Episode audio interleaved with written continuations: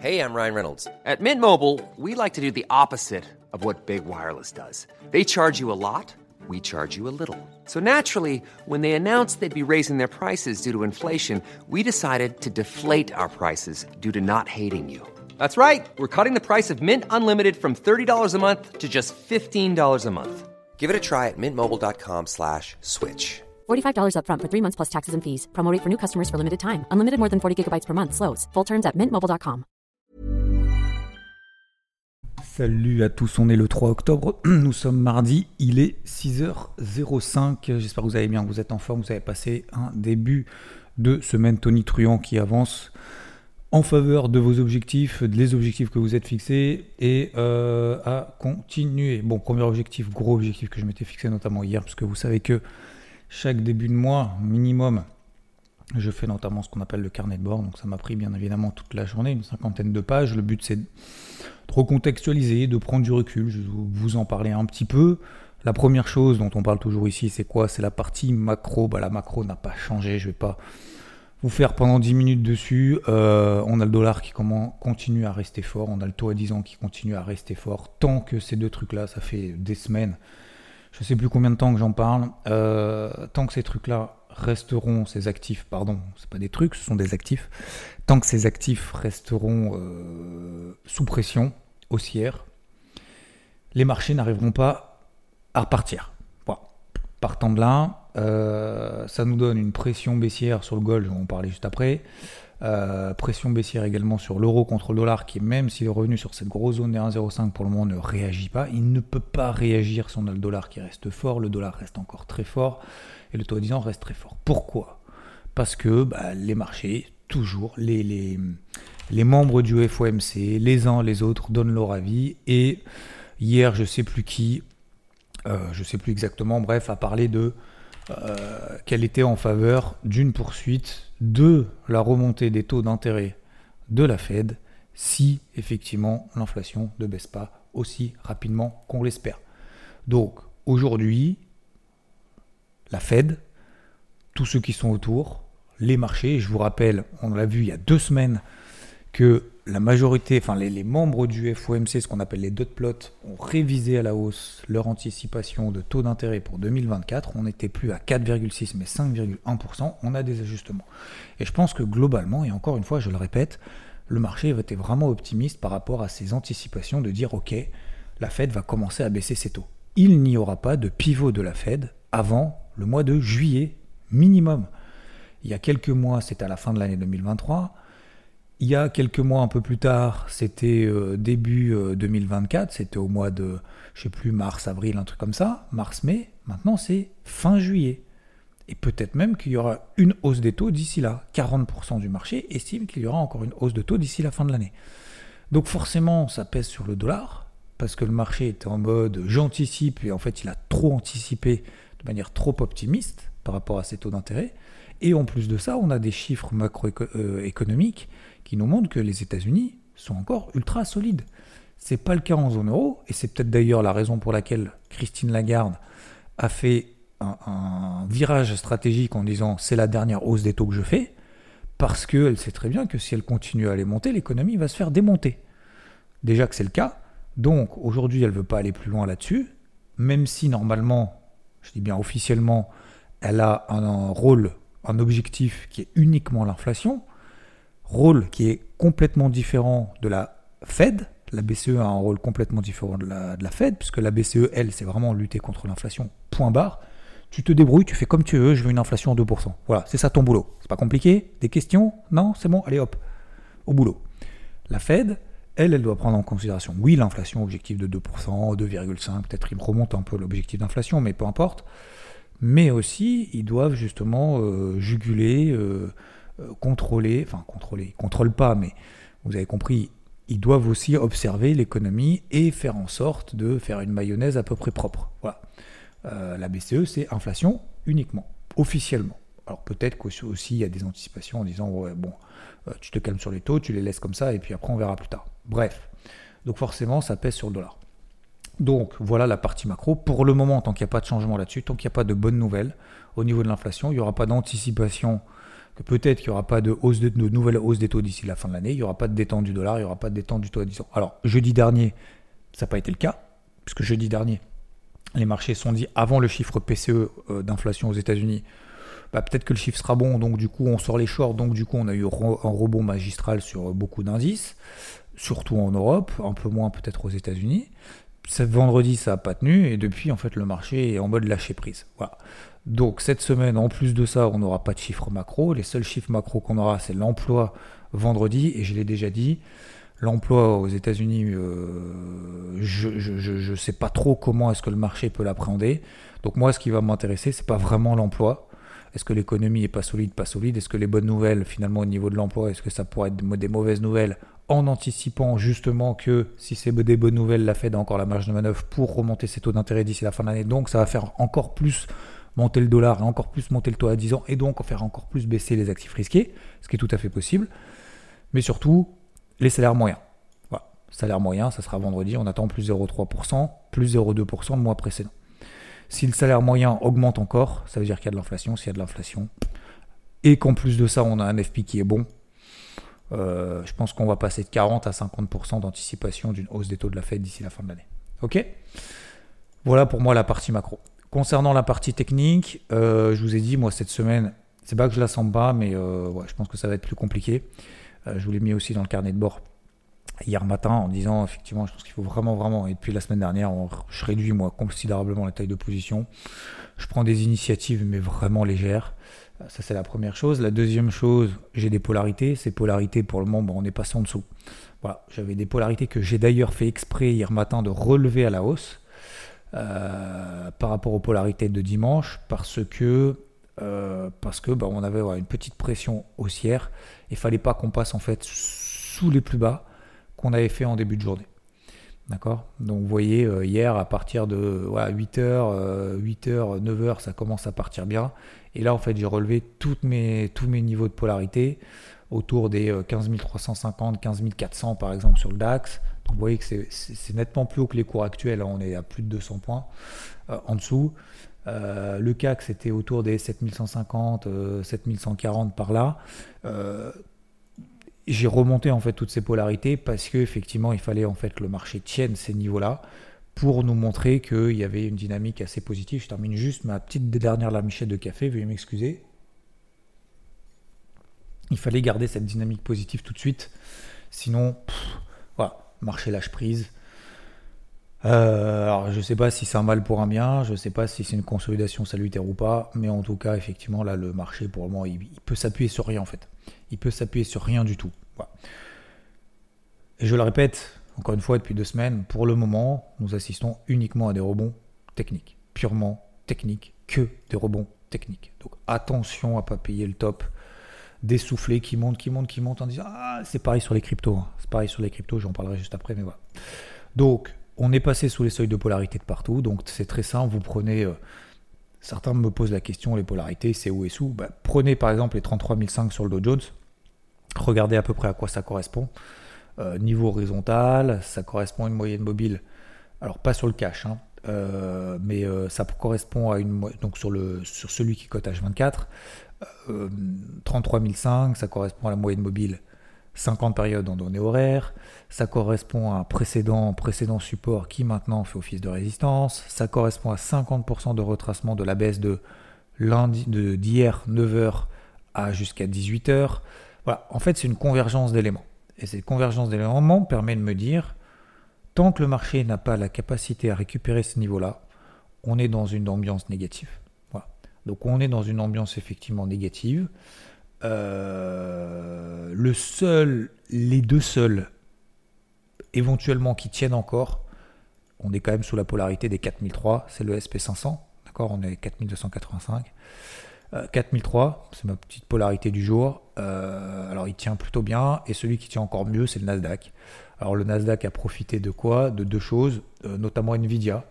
je ne sais plus quel broker, quelle banque plutôt à relever euh, sa recommandation sur Nvidia.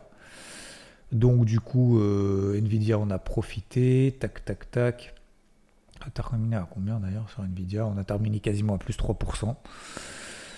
Impressionnant comme ça tient depuis le mois d'octobre Nvidia. Euh, Nvidia depuis le mois d'octobre, elle a pris 300%.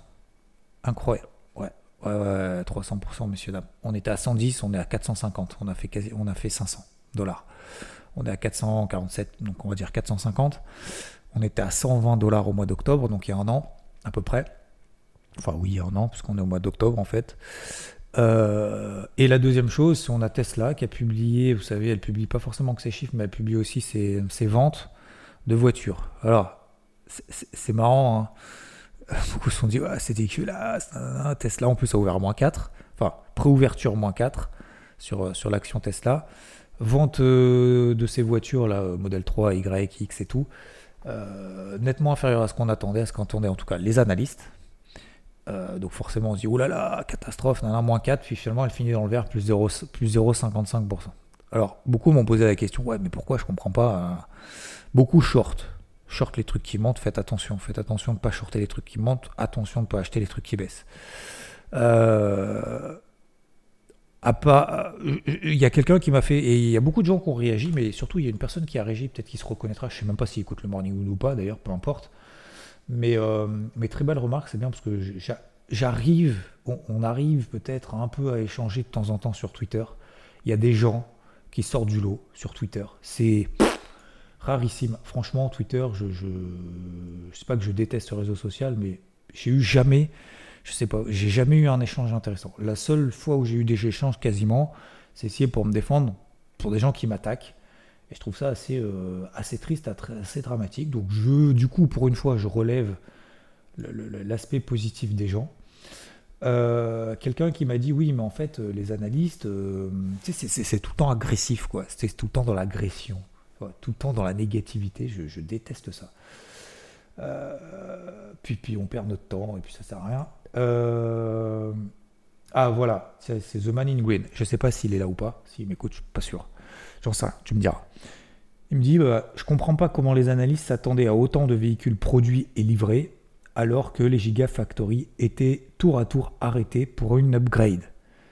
Il me semble aussi que Giga Texas était arrêté pour un mois. Remarque super intéressante. Alors effectivement, j'avais oublié ça. Que vous savez, il y a eu le nouveau modèle 3 justement de Tesla qui est sorti. Et avant justement de sortir le modèle 3, bah forcément, euh, ils sont obligés de changer les lignes de production. les lignes de production, c'est pas euh, pas une agence artificielle, c'est pas Google où tu tapes euh, ou Siri. dis Siri, tu peux me changer toute ma ligne de production, s'il te plaît, pour passer de 500 000 véhicules produits de tel type à 500 véhicules produits de tel type, s'il te plaît. Bon, ça se fait pas en deux jours. Hein. Donc forcément, ils sont obligés d'arrêter les trucs, donc forcément, ils vendent moins. Et ouais, donc c'est vrai que voilà, ces trucs-là visiblement ont été arrêtés. Je pense que c'est pour, pour raison-là. Je ne sais pas si vous avez d'autres raisons ou pas. Et donc, euh, visiblement, il y en avait aussi au Texas qui était arrêté pour un mois. Donc forcément, quand vous produisez moins, vous vendez moins. A priori, je, pense. Vous allez me dire oui, mais il y a du stock et tout. Mais vous savez, Tesla, ils n'ont pas non plus euh, masse de stock. Euh, et ils font justement des, des ristournes, notamment en fin de trimestre, si si a pas justement s'il y a encore beaucoup de stock. Donc généralement, si jamais vous voulez acheter une Tesla, vaut mieux les acheter en fin de trimestre parce que c'est à ce moment-là, normalement, que euh, les prix baissent. Le, en tout cas, sont ajustés. Euh, qu'est-ce que je veux dire? Qu'est-ce que je voulais vous dire? Qu'est-ce que je voulais vous dire? Non, mais ouais, je trouvais ça intéressant du coup. Effectivement, peut-être que les analystes ont été trop optimistes et ils sont pas ajustés et sont passés en fait à côté. Euh, ils ont mis des chiffres un peu au pif et puis ils sont pas. Peut-être que simplement les chiffres en fait n'ont pas été actualisés depuis. Vous voyez ce que je veux dire? Donc voilà, le marché en fait s'est dit ouais c'est cool. Et la deuxième chose, c'est qu'en fait Tesla a dit euh, non mais nous notre objectif en fait il reste à changer et on bouge pas quoi. Notre objectif annuel. Effectivement peut-être on n'a pas atteint les objectifs mensuels là. Euh, c'était les chiffres.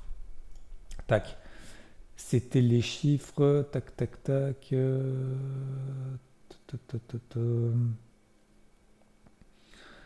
Oui, euh, volume target 1,8 million de véhicules vendus en 2023. 1,8 million de véhicules vendus en 2023. Elle n'a pas, Tesla n'a pas, elle. Je sais pas si elle ou il, je sais pas. Tesla n'a pas, euh, n'a pas changé d'objectif.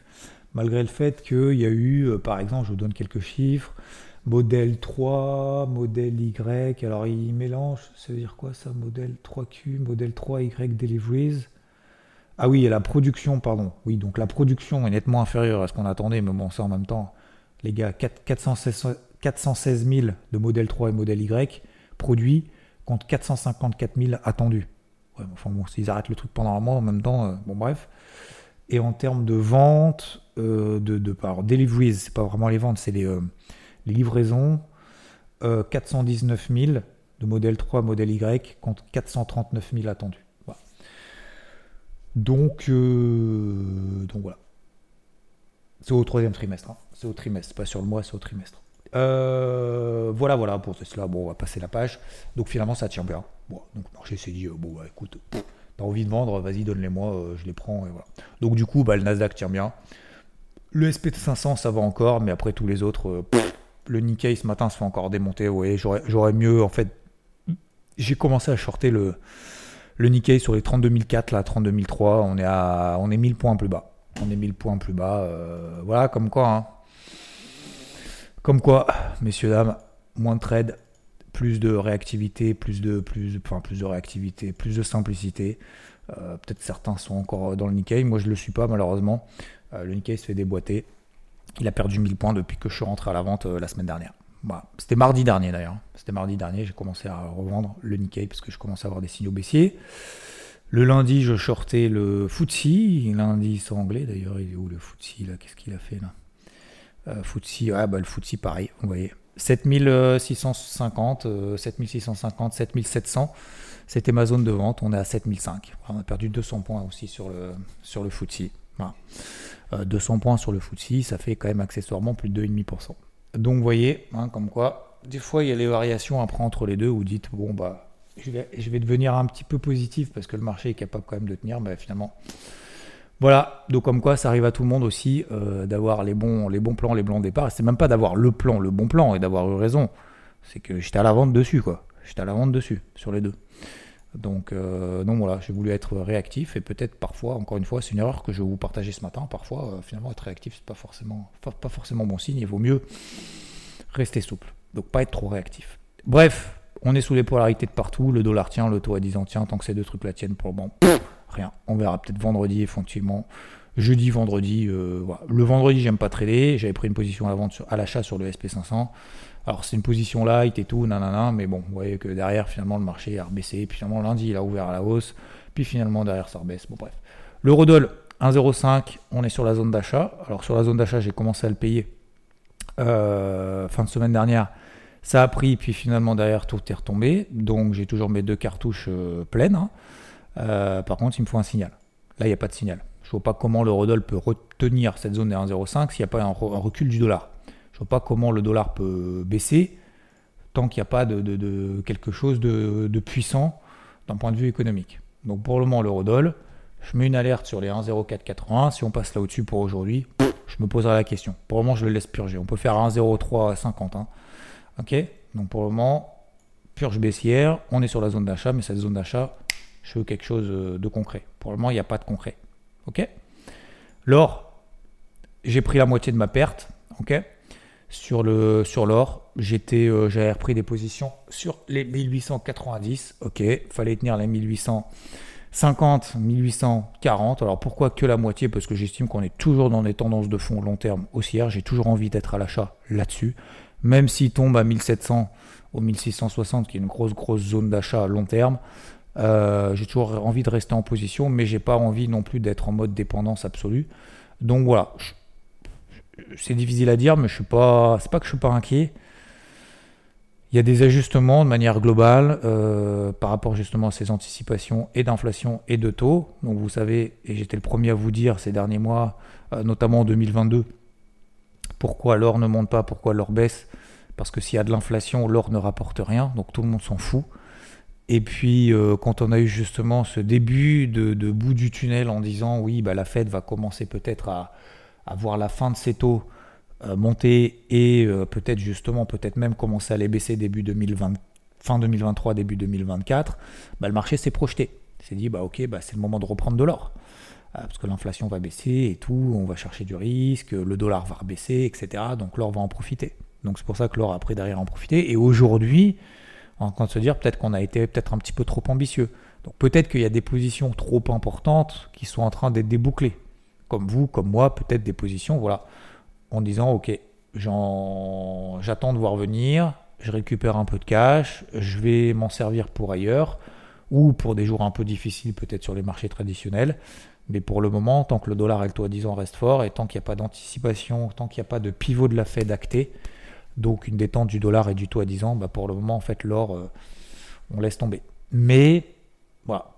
Je, suis très réticent, encore une fois. Je ne sais pas si vous le sentez ou pas, mais je ne suis pas encore euh, en mode convaincu. Je ne suis pas convaincu, et je peux tout à fait me tromper. Je ne suis pas vraiment convaincu. J'ai cette casquette rouge pendant des semaines, pendant des mois. Mais je ne suis pas convaincu pour le moment que tout s'écroule. Euh, donc voilà, ça fait mal, ça pique sur l'or. Mais alors vous allez me dire, après il y a des niveaux de partout. Hein. Le problème sur l'or, c'est forcément vu que on vient d'une tendance haussière, vous avez des niveaux de partout. Alors il y en avait à 1890 hein, que j'ai payé, j'ai joué avec pendant des mois. Euh, il y a 1800. 1800, bah, vous regardez, c'est les plus bas qu'on avait fait au mois de février. Euh, derrière, on est passé de 1800 à 2070 quasiment en ligne droite au mois de mars. Euh, il y a 1660, ça c'est le gros, gros, gros, gros niveau long terme 2020, 2021, 2022. Bon, je, ne suis pas sûr qu'on y arrive tout de suite, hein, parce qu'à un moment donné, le dollar va se détendre. Voilà, donc moi, j'ai pas envie d'être complètement out. Euh, si on est surexposé, il faut bien évidemment euh, se couper un bras à un moment donné, parce qu'il faut pas faire all-in, d'accord? Même si on a une conviction forte, il faut pas faire all-in, parce qu'on peut se tromper. Et je pense que si on part du principe qu'on peut se tromper, on va travailler uniquement le processus et pas simplement le résultat. Donc voilà. Euh, après, par contre, si on repasse au-dessus des 1850, mon gros, ma grosse polarité, c'est 1860, 1850 sur les cours de l'or. Si on repasse là au-dessus, bon, bah, ça veut dire qu'il se repasse quelque chose, mais ça se fera pas 100 dollars. Ça se fera pas 100 dollars, ça se fera pas 100 le taux à 10 ans aux États-Unis. C'est quasiment sûr. Il va y avoir des rebonds techniques où euh, ça va prendre euh, voilà, peut-être 5-10 dollars mais il n'y aura pas de retournement psychologique tant qu'il n'y aura pas de retournement sur le dollar actuel, disons. Pour moi, c'est quasiment une certitude.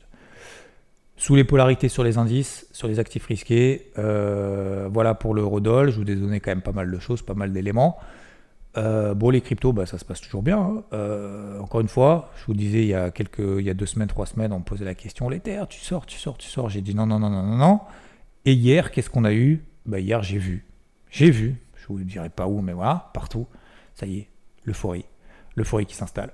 Ça y est, ça monte, je suis sûr, ça y est, to the moon et tout. J'ai quasiment vu des trucs comme ça. Systématiquement, c'est toujours les, les, marchés crypto, j'ai l'impression que tout le monde se prend les portes de saloon en bas héros. C'est incroyable, incroyable. La psychologie inversée qu'il faut avoir là-dessus, c'est hallucinant. C'est pas méchant hein, ce que je dis. Hein. C'est pour. Euh, si à un moment donné vous voyez trop d'euphorie, laissez tomber. Euh, si vous voyez trop de panique, paniquez pas, c'est à ce moment-là qu'il faut agir.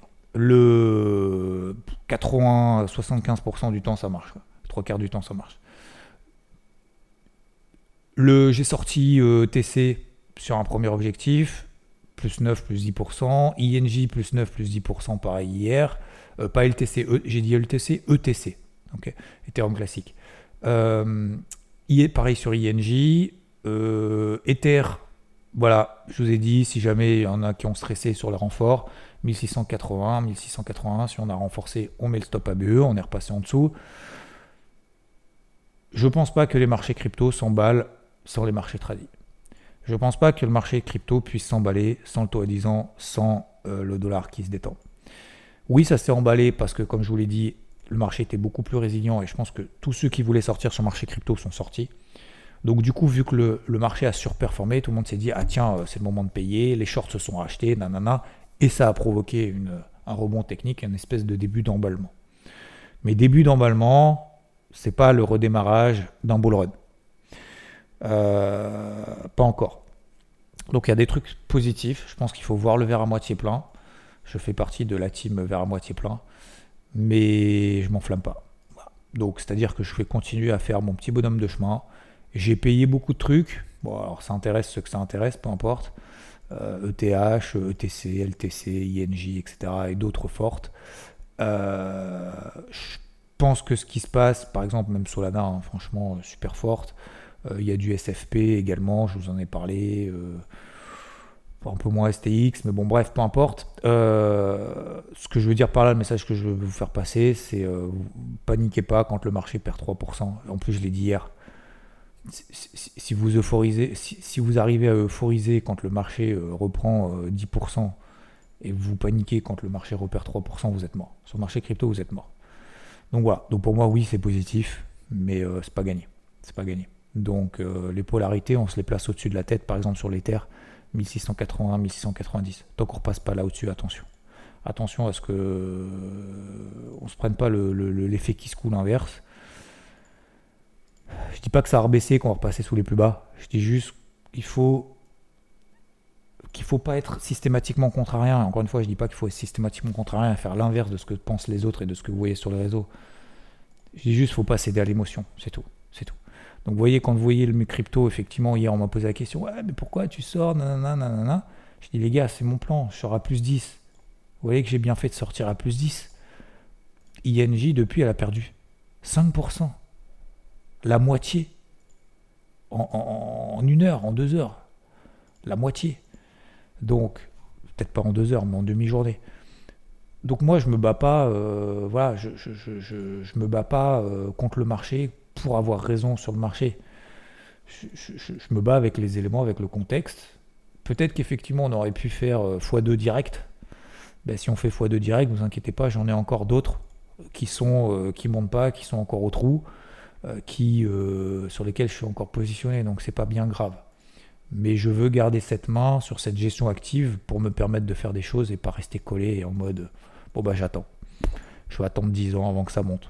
Comme ceux qui investissent tous les mois et qui espère que le marché monte. Et je l'espère que le marché va monter. Pour le moment, vous voyez que c'est pas, c'est un peu tristouné quand même.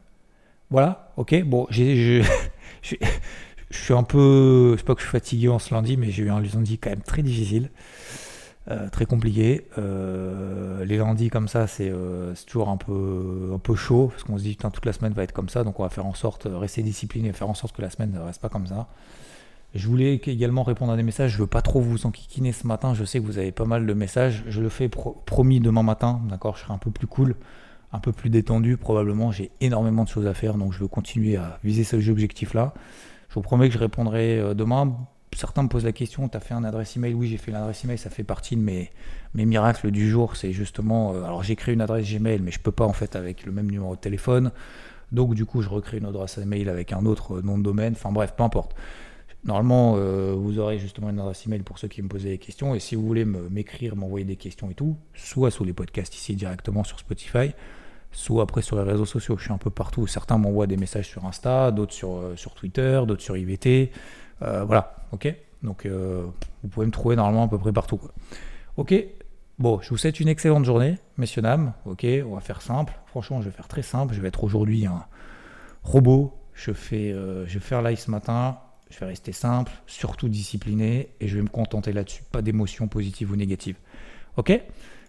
Il y a des fois, il faut savoir, euh, à un moment donné, ne pas, ne pas trop être euh, enjolé par, les éléments, par les événements, ou au contraire, être trop, euh, trop négatif, même si, même si c'est difficile. Je vous souhaite une très belle journée, et je vous dis, ah ouais, mais ce soir sur Twitch en plus.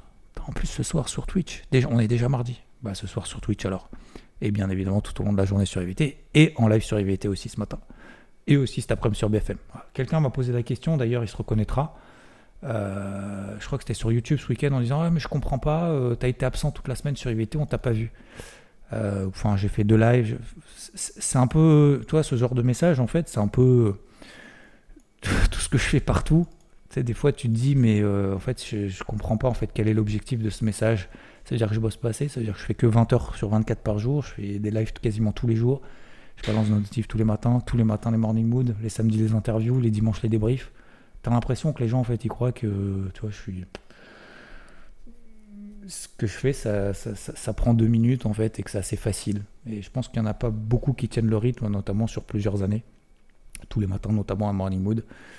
Mais euh, voilà, c'est ce genre de messages qui sont qui donnent pas vraiment la pêche, pas l'envie de continuer. Et pourtant, en fait, vous savez justement que c'est ce genre de message qui vous donne envie de dire, bah écoute, les chiens boivent, la caravane, passe, et au contraire, Je vais continuer à faire ce que je fais parce que moi au moins je le fais et je suis droit dans mes baskets et je vais continuer avec mes objectifs, avec les gens qui m'entourent et qui m'envoient du, du positif parce que c'est comme ça qu'on avance. Je vous souhaite une belle journée. Bisous.